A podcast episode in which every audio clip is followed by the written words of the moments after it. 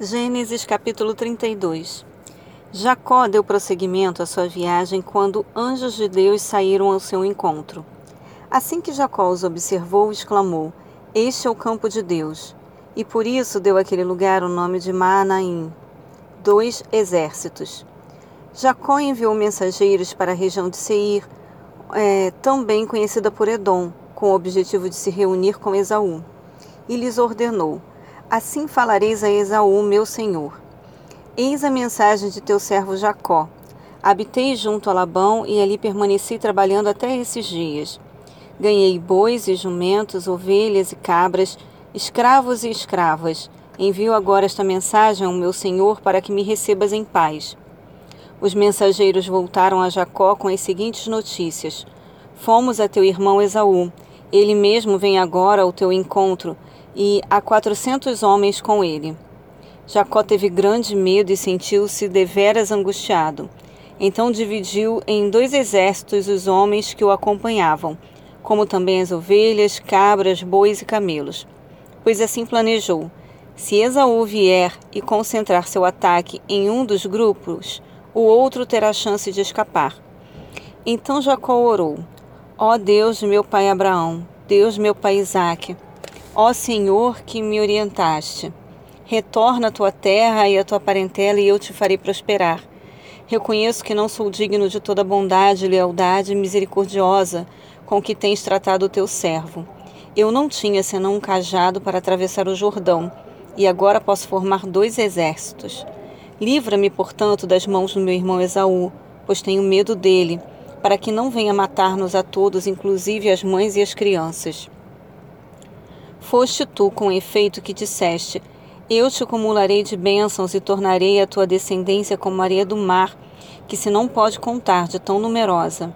Assim, depois de passar ali mesmo a noite, separou entre seus rebanhos um presente para oferecer ao seu irmão Esaú. Um presente de duzentas cabras e vinte bodes, duzentas ovelhas e vinte carneiros. Trinta fêmeas de camelo com seus filhotes, quarenta vacas e dez touros, vinte jumentas e dez jumentos. Jacó dividiu todos esses animais em grupos e pôs um servo para tomar conta de cada rebanho. E deu a seguinte ordem: Ide adiante de mim e deixai espaço entre os rebanhos. Ao primeiro deu esta ordem: Quando meu irmão Esaú te encontrar e te indagar de quem és, para onde vais, a quem pertence o que está diante de ti, responderá, responderás: é de teu servo Jacó, é um presente oferecido a Esaú, meu senhor, e ele mesmo chegará atrás de nós. Assim Jacó deu a mesma instrução ao segundo e ao terceiro e a todos os que caminhavam atrás dos rebanhos que seriam entregues. Eis, disse ele, como falareis a Esaú, quando o encontrardes, e declarareis: Teu servo Jacó, ele mesmo chegará atrás de nós.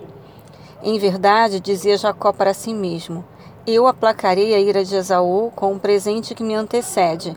Em seguida me apresentarei a ele e talvez me conceda a graça da paz. O presente seguiu adiante e Jacó repousou um pouco naquela noite, no acampamento. Naquela mesma noite, Jacó se levantou e atravessou o rio Jaboque, levando consigo suas duas mulheres, suas duas concubinas e seus onze filhos. Assim que as pessoas passaram, Jacó fez que também atravessasse o rio tudo que lhe pertencia. Entretanto, ficou para trás sozinho. Então chegou um homem que se pôs a lutar com ele até o raiar da alvorada. Quando o homem percebeu que não seria possível dominá-lo, tocou na articulação da coxa de Jacó, de forma que lhe deslocou a coxa, enquanto lutavam. Então ele declarou: Deixai-me ir, pois já rompeu o dia. Contudo, Jacó lhe rogou: eu não te deixarei partir, a não ser que me abençoes. Ao que o homem lhe inquiriu: Qual é o teu nome? Jacó, respondeu ele. Então o homem orientou-o: Não te chamarás mais Jacó, mas sim Israel, porquanto, como príncipe, lutaste com Deus e com os seres humanos e prevaleceste. Suplicou Jacó prontamente: Dize, rogo-te, revela-me como te chamas. Replicou o homem: Por que me perguntas pelo meu nome? E ali mesmo o abençoou. Então denominou Jacó aquele lugar Peniel, face de Deus, porquanto afirmou: Vi a Deus face a face, e contudo minha vida foi poupada. Ao romper da aurora, Jacó atravessou Peniel, mancando por causa do golpe que havia levado na coxa. Por esse motivo, os descendentes de Israel até hoje não comem um músculo ligado à junta do quadril dos animais, porquanto ele feriu a Jacó na articulação da coxa, no nervo ciático.